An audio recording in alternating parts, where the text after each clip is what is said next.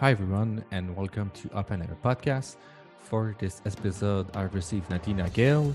Uh, she's an ecological, ecological engineer, a technologist, a TED Talk, and keynote speaker. And she's also an interesting person to discuss about the use of AI and technology uh, for the nature. And more precisely, she's the person behind Internet of Nature, uh, which is really interesting concept that we discussed during the podcast. And I will let her describe exactly what what does that mean. But um, it was really insightful discussing with her about how we can use um, AI technology to improve the way we uh, we conceptualize, not conceptualize, the way we we build the nature around us and the way we can help nature to maybe retake what we took from her and just try to improve the nature around us. It was really, really insightful. So I hope you enjoyed the podcast, listening to it, and feel free to share, like, uh, follow the podcast. And I would like to thank our presence for at the podcast and good listening. Um, I, I think worry, I think I'm just gonna I'm gonna be frank with people because they're gonna listen and maybe gonna lose a little bit of the spontaneity about. I forgot to uh, record the first 15 minutes part that we were speaking about her background of uh, Nadina, and now we're gonna start a bit over with the question I already asked. Um, can you explain? Uh, my first question was: Can you explain just again what is urbanist and how ecologic system and urbanist can can work together. Uh, and i know as, as you said before there's different point of view about that. And if you can just explain a bit more uh, your point of view of what you do and how you do define what you do. And sorry again about the uh, the first mistake. Don't worry don't worry. Um, so the urban ecosystem and i think how we define that is a hotly debated topic in my field. Um, so you consider it you know either the dense urban core and any form of nature that you find within that or you might even broaden that definition to include you know the peri-urban and the suburban area as well. But i think in my definition you know an urban e- ecosystem is anywhere you know that um, that that that humans um, and urban development and nature, you know, have to coexist with one another.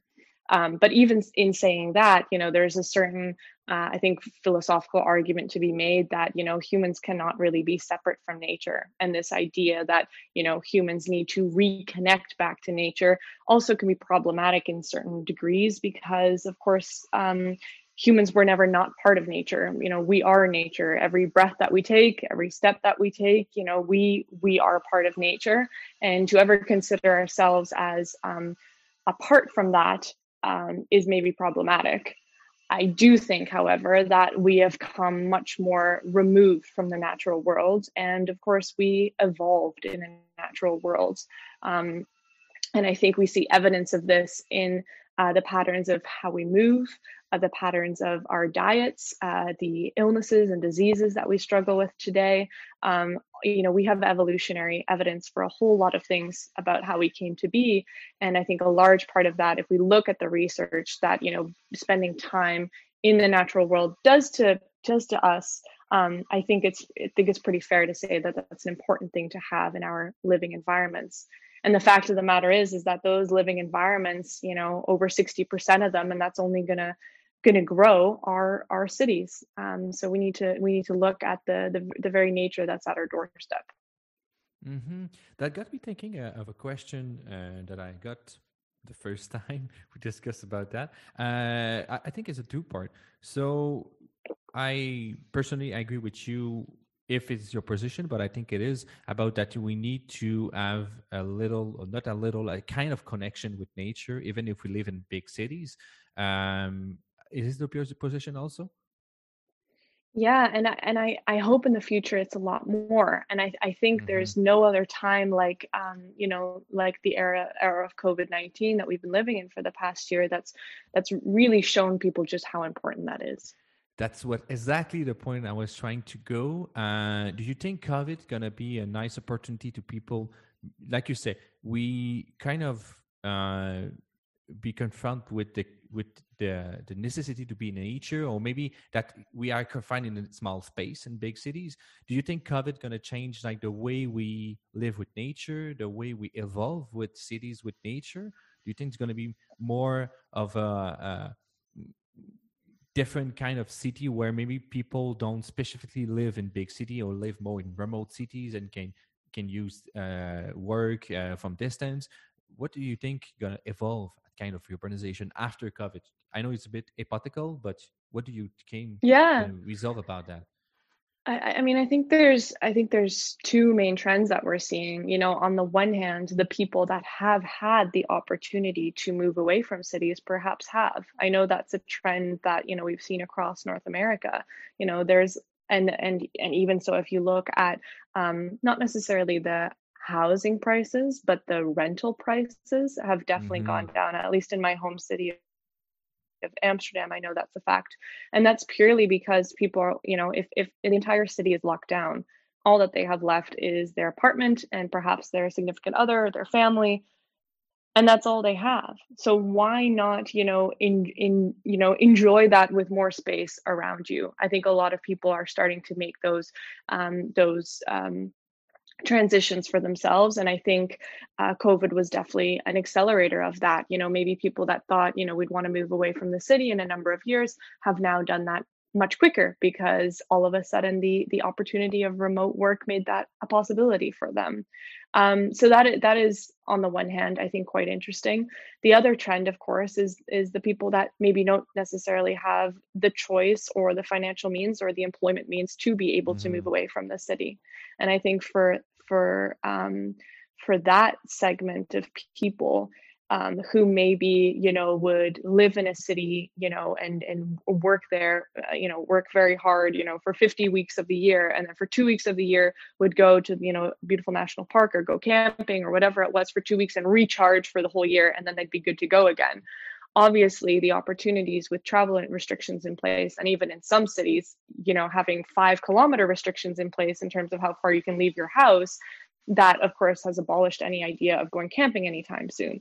So i think that has further exacerbated just how critical urban green infrastructure is. I mean, if you think at the, you know, the vast majority, I don't have any stats on this, but just, you know, anecdotally looking at myself and my neighbors, I mean, most of the apartments perhaps don't even have a balcony, let alone a garden or a backyard, you know? Mm-hmm. So these, these parks are people's shared backyards. Um, and we must, um, we must treat them as such and accessible and keep them safe and keep them beautiful and and safe places for people to be able to uh, congregate. And i think that especially again in this era of covid-19 if you are stuck in a city parks were the only place where you could you know see your friends at a safe distance where you could uh, catch your vitamin d um, where you would be able to you know have your exercise and walk your dog and all these important things. That was where it had to happen so I think we've we've never looked at these spaces under under more of a under more of a close microscope than we have now. Do you think uh, those kind of ecosystem gonna develop in the future? Do, do you think COVID gonna have an effect on those kind of ecosystem? Because, um, like you said, uh, for a good part of the last year, we could not use them, and now we are trying to use them the more and more and more and more. Uh, maybe too much because every people. I, I know for myself that people uh, just go outside and go outside and plays that they never maybe think of use in the last year. So do you think they're going to evolve positively, negatively, or what can be the effect on them? Um, especially maybe there was part before, but uh, trees can connect. So uh, how that's going to affect maybe those kind of ecosystem? Yeah, I mean, I think in general, the the you know, if you're if you're stuck at home and the and the only thing you can do for fun is to go explore you know uh, some new streets or some new parks. I mean I think it's you know kind of been a year of of home exploration in that regard. Whether inside the mm. home, I mean, I know home renovations have been at an all time high, um, but at the same time, that goes for outside the home as well, right? This idea of oh, well, I've actually never been down that street. I've lived here five years. I've never been there. Oh, I always go to this park because it's the closest one, but I've never bothered to you know walk the extra ten minutes and check out the other park over there. Um, you know, there's there's there's something there, there's something that can be quite powerful about boredom as well you know being forced to kind of pick up these these these new hobbies and new explorations so i think that's a that's a beautiful thing. And hopefully what that does is it you know further emphasizes how important these spaces are for for everybody in the city. And um and hopefully means we'll have a lot more of them in the future. Yeah yeah. Um I, i'm going to just because i have other question but uh they were part of another part that we discussed before. Uh, can you just go go back a bit and explain again uh, your background and how how do you come to uh, in that field, specific field, and what was your journey up to that? Yeah, so I I did not grow up in a city. I grew up in a really typical North American suburb, and um, suburbia, of course, is you know the quintessential icon of urban sprawl uh, in North America and you know has a lot of advantages. You know, you have uh, backyards and you have safety and you have you know um, uh, other children to play with on the streets and um, you know it was a beautiful childhood. But I think at the same time, you I, I at least started kind of you know questioning how is it that you know these um, you know these natural forest systems or these fields that you know my friends and I would play in slowly kind of become enveloped by all these other subdivision developments. And the one thing that always stuck out that I thought was so weird is, you know, they would clear cut an area, put in these subdivision, you know, new developments, cookie cutter houses, you know, the typical iconic urban sprawl. And you know, not put in any sidewalks. It would just be for mm-hmm. cars. Each each house would have their own separate driveway. And then what they would do after the fact, everything after everything had been built, then they would come and put in a couple trees, a couple young trees and I just thought that was so bizarre. And it, it led me to think, even then, like when it comes to urban development, it's almost like the urban developers think that they are, you know, they are drawing, they're painting on this blank canvas. But in fact, what they're doing is they're they're they're adding, they're refining uh, on an already finished landscape painting and they need to be able to consider that you know there is a natural ecosystem here and that actually the best way for them not only to build in a sustainable way, but also to ensure that the people who are going to live there have really long lasting and meaningful and healthy lives is to actually take that natural ecosystem into consideration. So obviously I did not put it into these terms as, a, as an 11 year old, but that, that's kind of, I think where it, uh-huh. where, yeah, it, the, where it the started. Ending, Andy. Yeah, yeah, yeah. Okay. that will be really, really a nice reflection for. But may, maybe it's possible to have a reflection, especially if you have maybe a parent to discuss that kind of question and they can feed you with uh, more information. But uh, yeah, that's a nice, nice thought. Oh, for uh, sure. But I, I, I assure you, I was not speaking in these terms as a child, but it at least I think uh, helped. helped it helped to um, it helped to kind of I think formulate some of the big ideas that I think mm-hmm. I didn't quite see myself come back full circle on after I did um, bachelor's and master's degrees in ecology and, and earth science and evolutionary biology, you know, just to purely explore all of these questions I had and to try and get some answers. And of course, when you do that, you know, you might get one answer and 10 more questions, but that's the beauty of what science is. Um, and I think it's eventually what led me to do my PhD in ecological engineering. When I when I discovered the field of ecological engineering, I really felt like finally you know the, the the circle has come around again like uh, this field explores exactly those questions that i had and and those are namely you know how can we build sustainable ecosystems that benefit both humans and all other species that we we share this planet with mm-hmm. And uh, I, I really can visualize what you said about you, you know urbanism and people just we cut trees and we put house and we reput uh, we just add new trees. And small so small yeah. trees that they're gonna break maybe in a year or two. And just the cities pay money to just put new trees because they said oh we need to have more trees in the city but that's so nothing. Uh yeah i really see uh, maybe it's more north american like you say.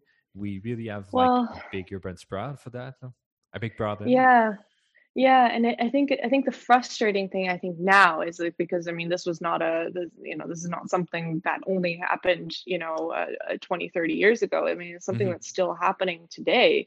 Um, I think the frustrating thing is I think now we're at a point um, where politically there's a lot of attention on tree planting campaigns and to get trees planted. But the, the frustrating thing about that is it shouldn't be about planting trees it should be about establishing trees you know planting mm-hmm. the tree is only step one there's so there's there's if you if you choose to plant a tree in a city you have to realize that you are signing up for you know at least five years of good aftercare to make sure that tree can survive on its own. And especially when it comes to cities that you know have big lofty urban forestry targets and goals they, they want to hit um, typically they call that urban forest canopy cover. So you know the amount of canopy of the tree that we have covering the city typically those goals are around you know 30 to sometimes even 50% of the city they want that to have canopy cover. And then that might be the goal but then when it comes and there might be you know very you know active organizations and parts of the municipality that are then planting trees to hopefully get there one day. But at the same time urban development is happening in the way that it always did. You're going to cut down existing tree canopy cover and then you're going to replace it by putting in new seedlings. I mean that that that's got to be a joke right? I mean that that seedling that that seedling will take 30, 40, 50 years before it reaches the size that those mature trees had previously, if not longer. I mean, trees grow very slowly. So to cut them down is is not especially in an urban environment where we where we need them so heavily is not something to be taken lightly.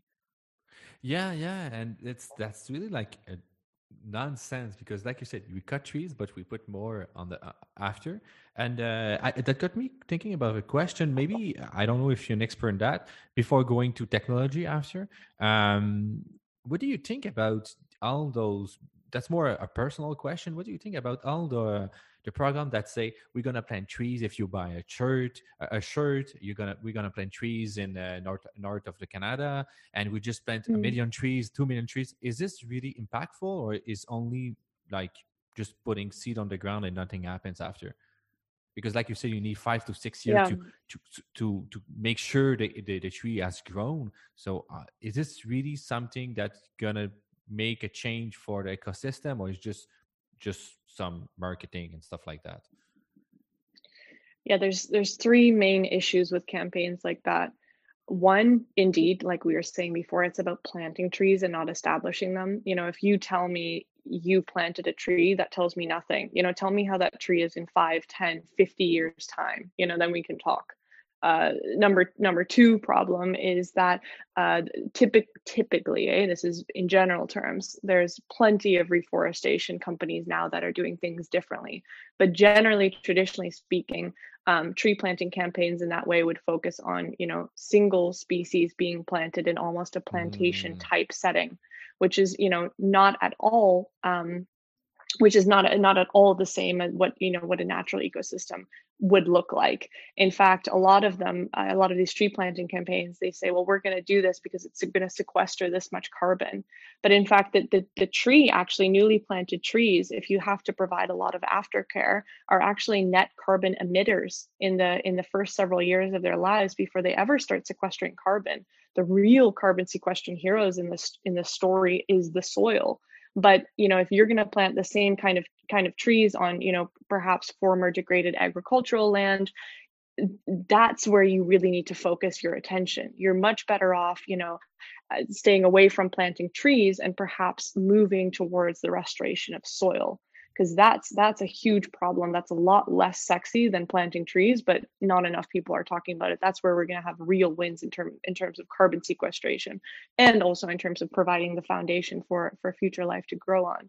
And and the third thing of course that is can be problematic with large scale tree tree planting campaigns is where are you doing it? And and and is you know whether you're I always kind of have a problem of well I'm you know I'm going to emit carbon in North America or in Europe, but don't worry, I'm planting trees in Africa that I think that's incredibly patronizing and condescending to the people there, to the local ecosystem there, and to how they, you know, uh, what what you can, you know, you can you can trash it here, but make it better there. You know, it doesn't work uh-huh. like that. You know, you know, and that and that's why I I love the field of urban ecology because it forces people or forces people, encourages people to become better stewards of the own nature right outside of their doorstep.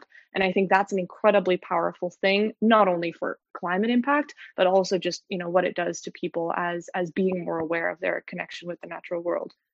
Yeah, it's more like an empower and um, maybe responsibilize the individual instead of all the society. Ah, that's interesting. Um, okay, uh, that's that was uh, that's what I thought about that because, like you say, but some of the point you made that I was not aware of, but that's really interesting because th- those kind of of, of campaigns seems like just marketing campaigns, but you know sometimes stuff like that happens. Uh, and now going back to not going back, but just explaining how can technology really can improve those kind of systems and maybe improve the future of those system and maybe a future of our system also, and maybe have a better ecosystem. How can technology be useful for that? Sorry, I had to cough. I thought I'd mute myself and yes, you did. And you did, it, don't don't subject your listeners to that. Um, how good technology. So I think you know technology is kind of. Um, I mean, it's exciting in its own right, but I think one of the most important things when it comes to talking about technology is to see it, you know, purely as a, as a tool, uh, you know, something that you know perhaps can help us do an existing process in a perhaps more efficient or optimizable way. So I just want to have that as a slight disclaimer to what I'm about to say. So I think the inspiration for me in terms of um, looking at technology as a possible solution is by the work of Dr. Suzanne Simard, a, a forester and professor at University of British Columbia. When I was first introduced to her work, um, you know, I was blown away, as so many people are, about you know the research she's been working on for the past um, 30 odd years. About you know, she really pioneered this idea of forest intelligence and tree communication. You know, scientists had known for you know a hundred years or more that tree roots and and fungi, a specific kind of fungi called mycorrhizae, um, had a you know a symbiotic relationship with one another, where you know the in, in, exchange basically for the tree's root system, the fungal fibers would attach to the root tips and basically act as an extension cord, so that that tree would be able to access more nutrients and more water and in exchange for that you know relationship that they had together uh, you know the fungi would receive carbon from um, from the tree uh, like a in, in, in a form of sugar so that you know the fungi can't feed themselves. They need to be able to have that from another source.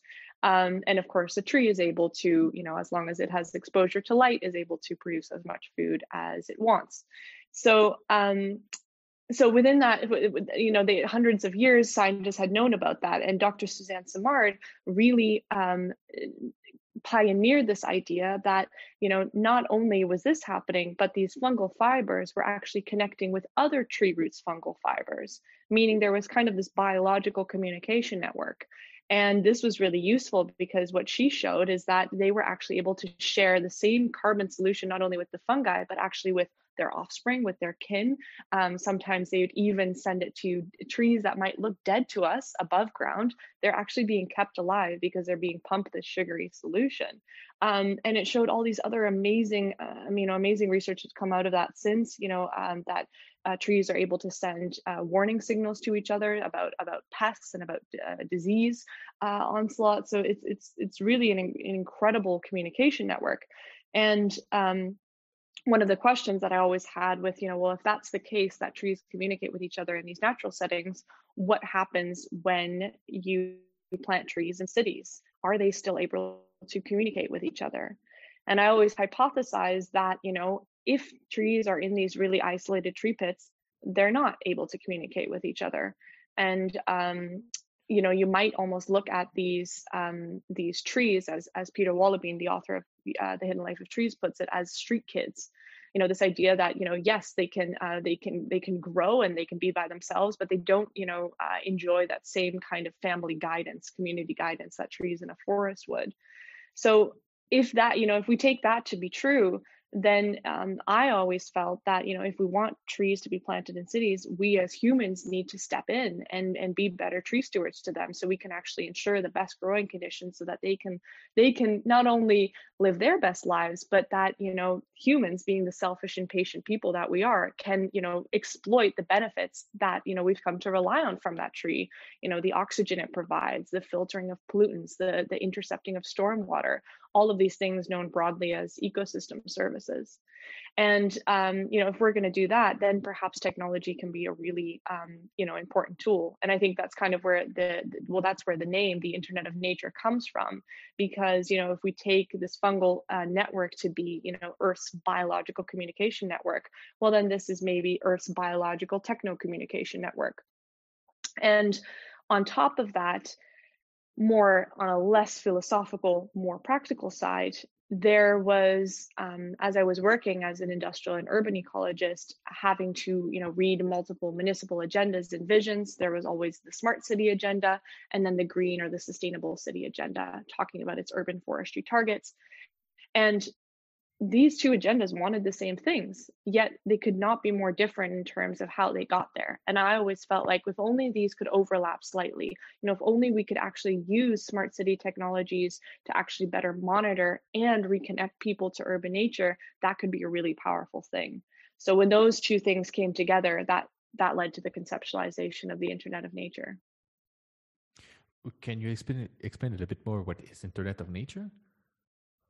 So the Internet of Nature is uh, a concept um, coined in 2019 um, that I first talked about in my my TED TEDx talk, and later um, we published together with um, my PhD supervisor at the time, Dr. Francesco Pilla, and fellow PhD researcher from UBC, uh, Sophie Nitoslawski. Uh, we published a paper introducing the Internet of Nature to the world. And the Internet of Nature is a concept that basically provides the framework to look at all of the, these different ways that we can use uh, emerging technologies. So things like Internet of Things sensors, high res satellite imagery, drone imagery, um, uh, natural language uh, processing uh, on social media reviews, um, you know, uh, wearable uh, technologies, biosensors, virtual reality, all of these new emerging technologies, how we could use those for uh, not only better monitoring urban nature, but also reconnecting people to urban nature as well. And that's what I've been focused on on on bringing forward ever since. So that's really using technology to um, you not use nature, but to uh, I like reconnect. Okay, I, I think I can see. Uh, I just trying to to imagine what kind of application. So maybe so let's say a uh, sensor that can know if a tree is it's sick or it's growing faster or, or not not enough light. Okay, and uh, yeah. even Let for me... people. Yes, go go ahead.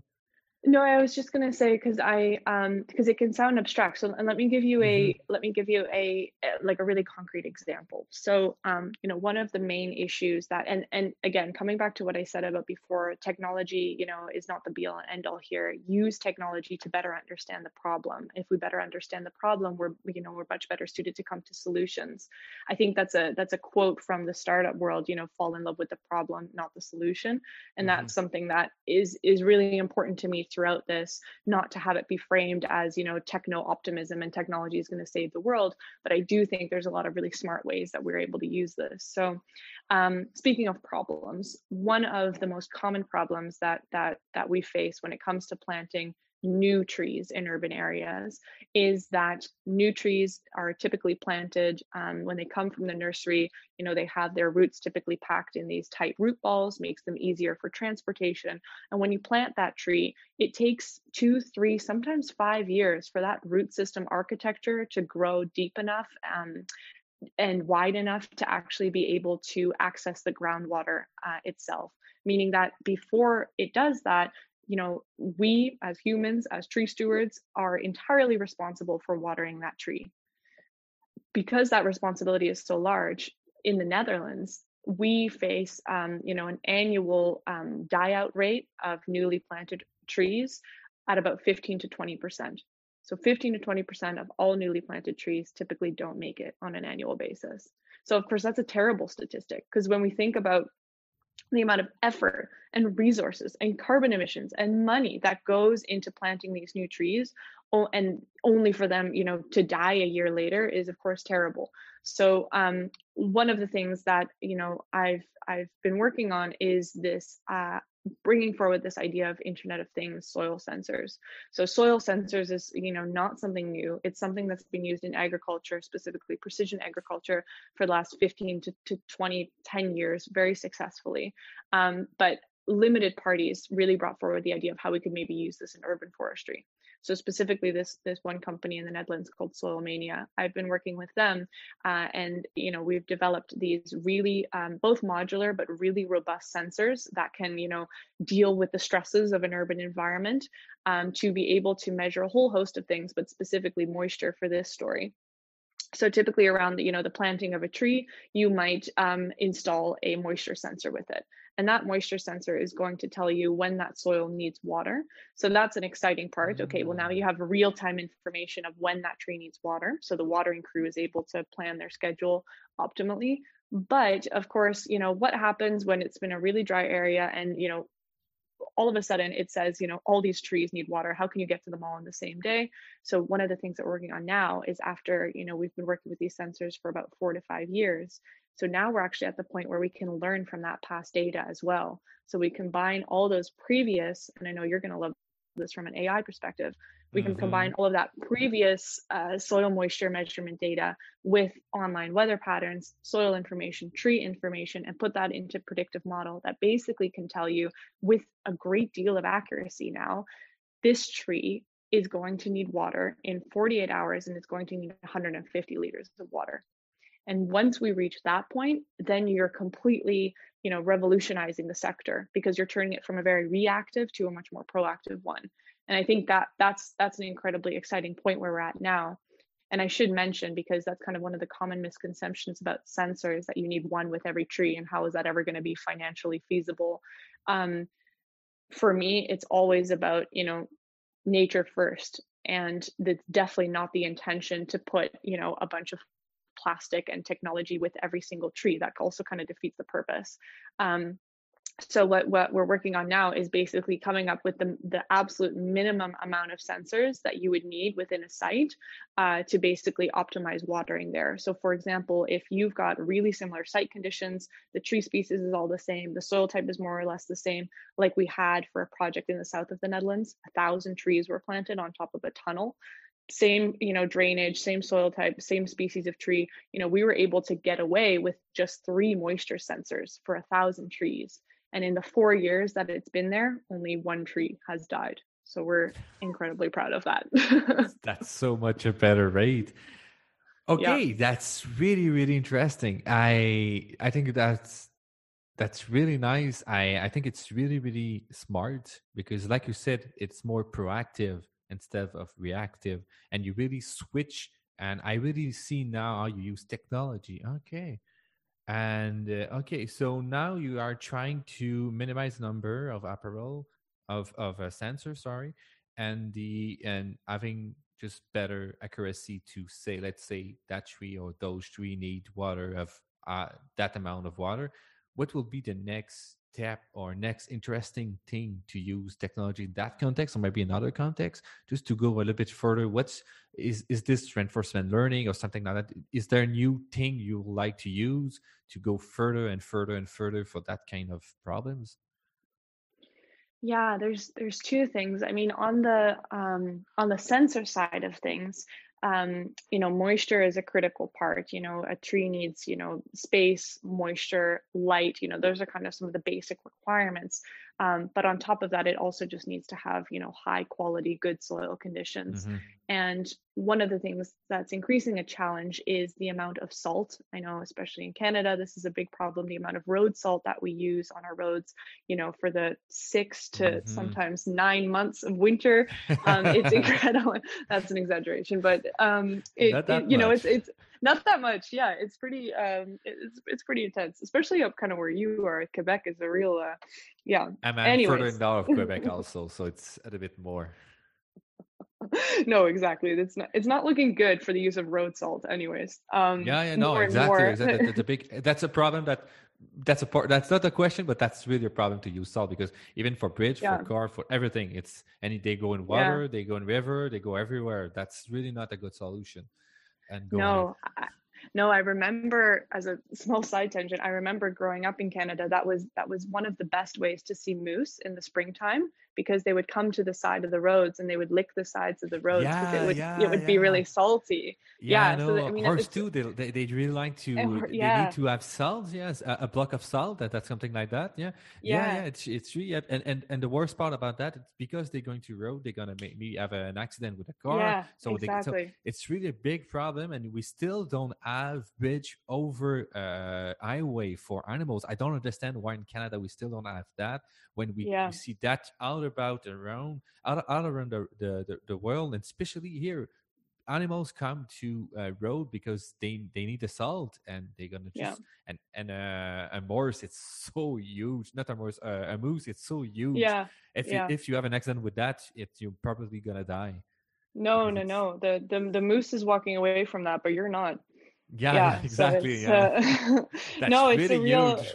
Yeah, yeah. I mean, and that's the thing, right? I mean, it's from like we have arguments to make from an ecological standpoint, but also Mhm. just from like a like a public safety, you know, standpoint. There's enough arguments to be made there. But, anyways, the point is, um, road salt not good for the moose, also not good for the street trees um, because basically what happens is all of that ends up washing off the street you know in the springtime the rain comes precipitation events it ends up running onto the, into the tree pits. And basically when it comes to the health of a tree when you can see the effects of salt damage of too much salt damage in a tree you're already too late that tree is Mhm. basically not savable anymore so if we can use a sensor to measure um, what they call electrical conductivity which basically is just the amount of salinity in the soil um, you can uh, you can actually make an amendment to the soil. You can add something to it called called humic acid, which basically binds to the, the the sodium particles, making them unavailable to the tree. So you can actually save that tree's life um, by adding that to the soil. But we need to know it's there be- before it's an issue, right? So um, that's kind of an exciting development in terms of um, sensors that I think specifically, you know, for the the North American and the Northern Europe context, I think will be really important. Um, another kind of exciting, uh, well, I'll focus. There's so many different ones, but I'll try to focus them a little bit on ones that use AI specifically. Um, another really exciting one is a is a company out of the Netherlands, also called Tree Tracker. And basically, what what they've done is, um, that, you know, they'll have these scanners on top of cars that are are lidar scanners, meaning that they, you know, create these point clouds. They measure the distance from the scanner to basically the next possible thing they do. And and when you do that at fine resolution, you get something called a, a 3D point cloud and that point cloud which is basically this 3d representation almost like a almost like a digital twin in a way of um, what the what the street trees look like can be super beneficial in helping a municipality come up with a street tree inventory and a street tree Mm. inventory is is notoriously you know the foundation of any good urban forestry management plan and, and urban ecology plan um, but they are notoriously difficult to do because you have to send an expert into the field to do them. You can also do this with citizen science volunteers, which which works great to a certain degree, but sometimes you just need that expert to be able to do things, you know, more difficult things like measuring certain things, assessing the, the damage, if any, to a tree, and determining the species of a tree. Um, so you essentially need to do that you know all by hand right now so there's i think a huge interest in using this technology and then using you know a whole host of different you know ai powered algorithms to decide okay based on this data that we have this is the condition of the tree this is the height of the tree this is the size of the tree maybe in the future this is the species of the tree Mhm. um, you know and that's not to say that that will completely replace the work of an on the ground forester or arborist but it will dramatically optimize that work so that you know the the arborist or the urban forester can spend a lot more time doing what they're best at managing the urban forest rather than just collecting data all the time Yeah, yeah, and I think that's really an important part here because I think now the more and more the tool that are developed for AI, especially AI tools, I mean, uh, are really more about giving tools to the professional, not replacing Mm. someone. Because in that case, specific case, especially here, uh, it's really, really a, a nice tool because, like you said, I don't think we're going to send a, a person with a bachelor degree or doctorate or anything like that just to take a tape measure uh, the, the the the tree or something like that. We can use technology for that. Oh, that's really interesting. Okay, I can really Yeah. see Yeah, And that's really nice it, because they do classification. They can do everything. I, I I'm more a technical guy, so I can see the logistic regression here. I can see everything. That's really, really, really interesting. and and and the fun thing, David, is that you know it's uh, you can not only do it so much more frequently, and therefore you know have have um uh hmm you know high temporal you know specific data, but but also just you know it's so much more accurate you know and i've i've Yes. been i've been the person that's you know measuring you know the diameter at breast height of, of trees that's trying to estimate the canopy by looking up and asking you know someone walking by to hold the other end of the measuring tape you know i've done that and it's it's even when you're doing it you know um as as best as you can it still remains an estimate somewhat so to be able to do these things that have that pinpoint accuracy which make all of the dif- difference especially when it comes to you know, um, doing analyses based on the intersection of urban forestry and public safety, which is, you know, a, a huge topic. Um, you know, how can you make sure that the tree crown is is is stable so that it looks, you know, um, you can make assessments. You know, how likely is this tree going to fall down? Should there be a windstorm? Um, you know, how how far is it from, you know, how far is the canopy from the street? There's certain rules and regulations in place from that. I mean, the the applications of this kind of data at, at this kind of spatial and temporal resolution are are endless.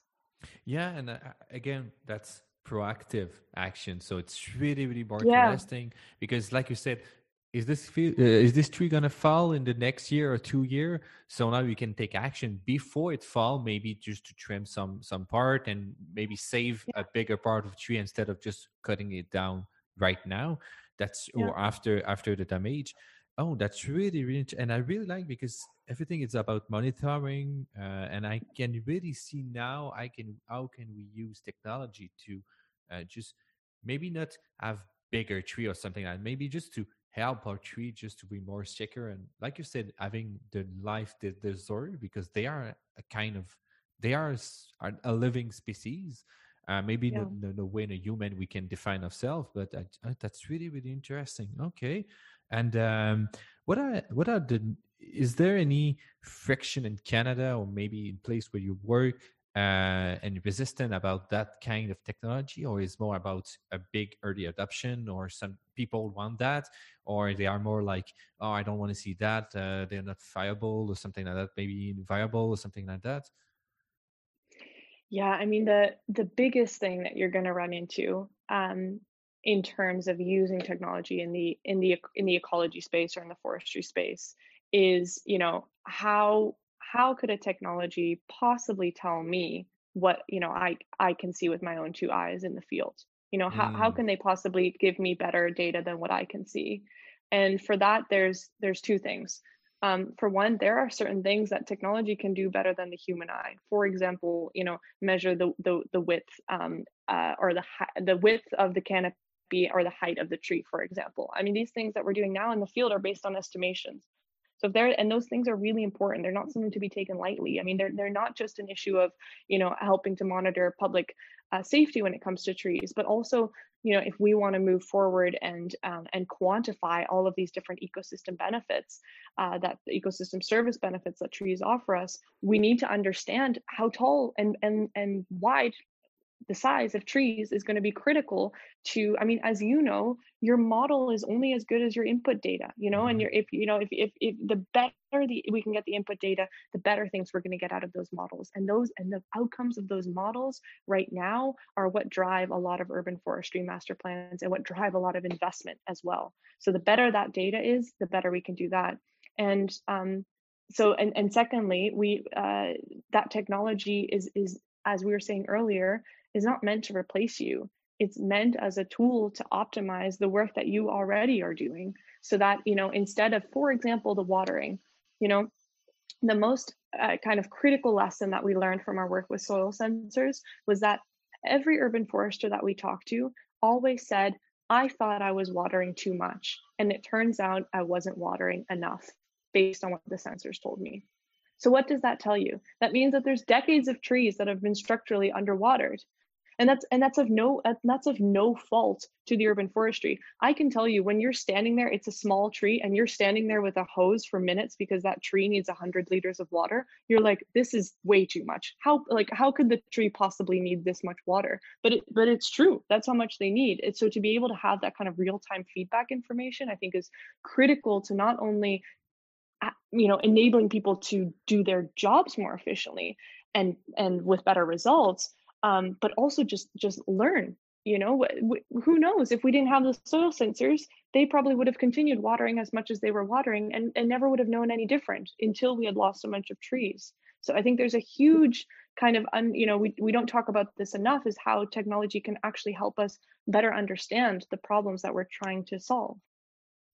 Yeah and then that's going back to understand the problem that you are trying to solve. That's really really a nice part uh yeah okay and um, is there any uh, political move to use those kind of tools, or you can only see it only private or more a, a small scope of municipality that are trying to use that, or we can st- we start to see the uh, adoption more in a political level level about especially maybe in yeah. Canada or maybe worldwide if you know the situation maybe a little bit about Netherlands or something like that, but is there yeah. a move going forward to that more as political political political level? Um, I think so far it's been pretty disappointing on the political level because on the political level you see these these big ambitions to you know have increased urban forestry cover to plant more trees. So then you know I get super excited because I'm like, perfect. This is a testing bed for all these new technologies that can help these, you know, trees, you know, eh, not only be planted, but make sure they're established and make sure they're established properly. So, you know, so that we're planting trees not only for seasons, but for generations. So I think that's, I've been quite disappointed in the past because you see these big political aims and ambitions and goals and maybe even master plans but you know the follow through to actually get it there the execution isn't always there and what i've actually been been really impressed by is that it hasn't really been you know the new yorks the parises the londons that have been setting the way. I think politically yes. I mean new york has had you know the 1 million tree campaign which received a lot of attention. Um, london has the london national park city campaign which you know ha- helps basically view um, you know nature in cities as a national park. So kind of reframing. So i think you know mm. big cities have their role to play in terms of being the big ambitious um, I guess leaders in in almost the philosophy of it. But in terms of real action, I've seen a ton of really cool stuff happening on you know the the mid to small city level. You know, cities like um, Haarlem, just outside of Amsterdam, was one of the first that you know did this tree tracker approach to putting in their street tree inventory. Um, and there's been many other like that even with the soil sensors for example you know this you know this isn't in amsterdam or rotterdam or, or utrecht or the hague. This is in you know much smaller cities that on an international level playing field maybe aren't as recognizable but this is where it's happening. And i and i think that's probably an interesting lesson in civic tech in general and this idea of using technology in cities is that you know um, when it comes to new technologies when it comes to new financing mechanisms it's often easier to get this done in smaller cities and faster to get this done in smaller cities perhaps than the larger ones. But it's cool to kind of see them um, yeah come into their own like that. Mm-hmm. and uh, what's your what are your goals for the next five years, 10 years, do you expect for yourself to maybe be an adv- advocate about that?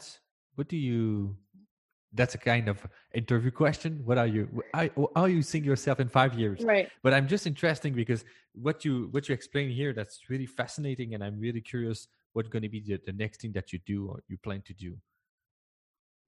Right. Well, I mean, one of the besides, of course, keeping up with the academic. So I, I hopefully mm-hmm. always see myself having having one foot in, in academia and and one foot in practice. So hopefully that's something that's something I've been able to create now, and that's hopefully something that in five years' time I've been able to maintain. So I, you know, I still love being able to work on the research and publish academically on on, on new technologies and, and case studies and and be really um, I guess, uh, as unbiased in that way to really look at it from a scientific point of view. Um, and again, that's close to my heart because this philosophy is very much not about, you know, driving one technology necessarily forward. It's about seeing what could be the possible best fit. But on the other hand, I also believe that if we really want some of this stuff to take off, it's not about, you know, science saying that this is the best solution. It's about what the market wants. So I'm really interested in the commercial side of things as well. And that's why I've been able to get involved with organizations like Soilmania to see if we can actually drive these innovations forward and get them picked up by the market. Because you know we you know researchers and scientists can can shout from you know the treetops if you will this is great. Um, but you know if if if you know urban foresters and arborists on the ground uh, the, you know the, the subcontractors by way of speaking that are that are driving their truck to go water these trees if they're not seeing the value in this technology then it, it's not going to happen. So I, I, I both um, you know philosophically and from a practical standpoint i believe holding that balance is important and it's also um, as an ecological engineer where i see an important role in myself to to be that translator to be able to translate engineering concepts to ecologists and e- ecological concepts to engineers and vice versa. And i think that that lens of technology helps.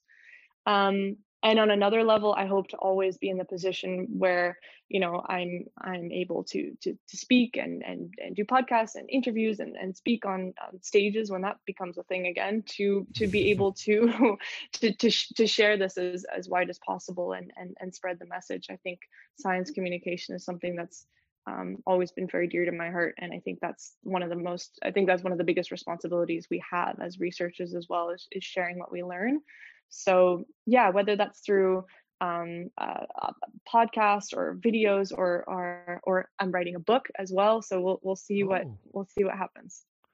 Uh, I agree with you that uh, as a researcher, we you we really need to uh, facilitate the communication with the people, the public, because what we do, and I speak with my colleagues, it's so easy.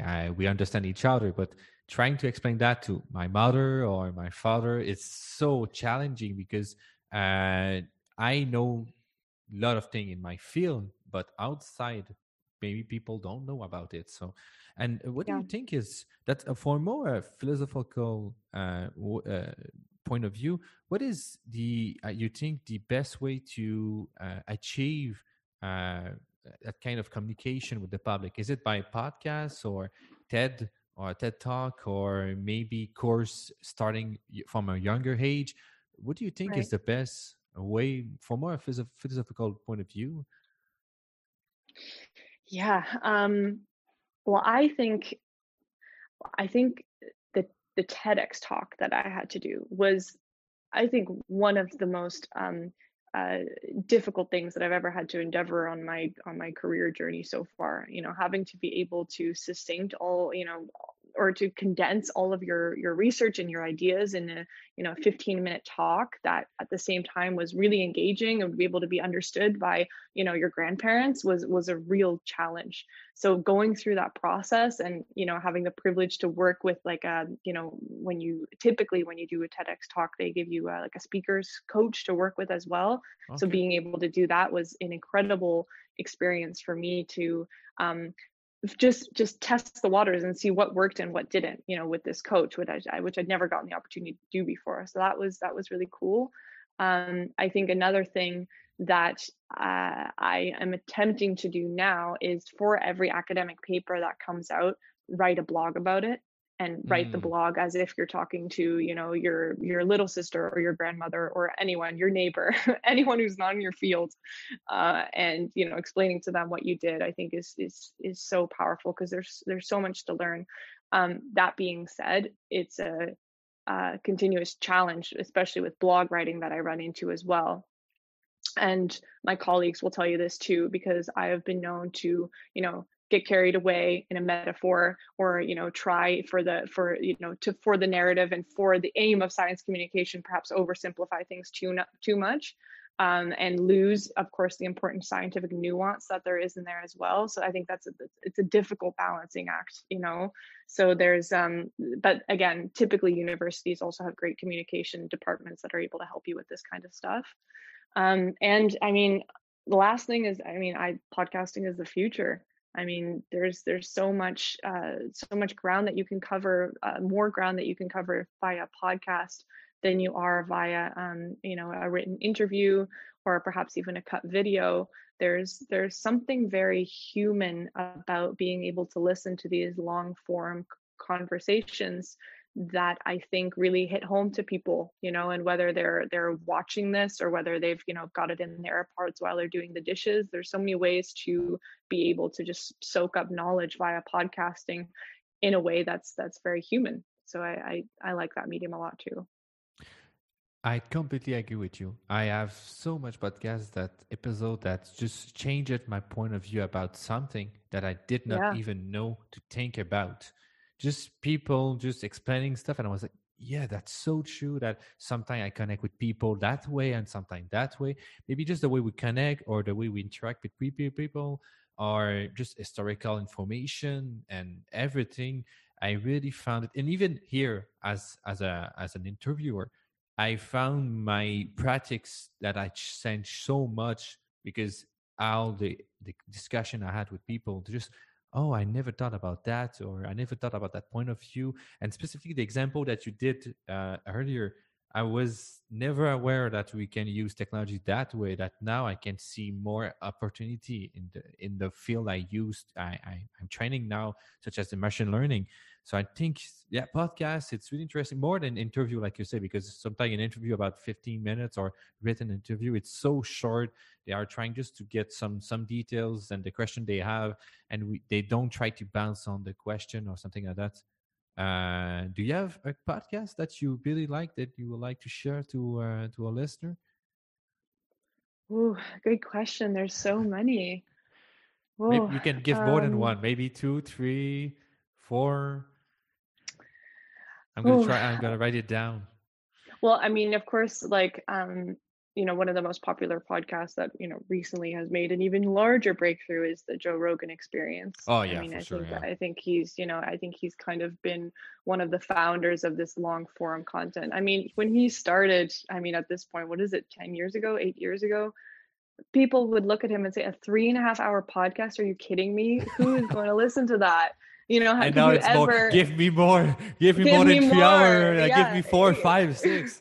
that's exactly and that's kind of i mean this this idea of, of the live stream has come out of that as Mhm. well so i think i mean that i think that's a really interesting one um oh god there's so many uh there's um in terms of uh i, I think uh, at the intersection of of health um diet wellness and climate change um the doctor's Farmacy pharmacy with an f i think is an incredibly um um uh, scientific you know medical but in easy to understand terms um, same in that kind of similar field, but then a, a, little bit more focused on the medical side of things is Peter Attia's The Drive, which I think is really good.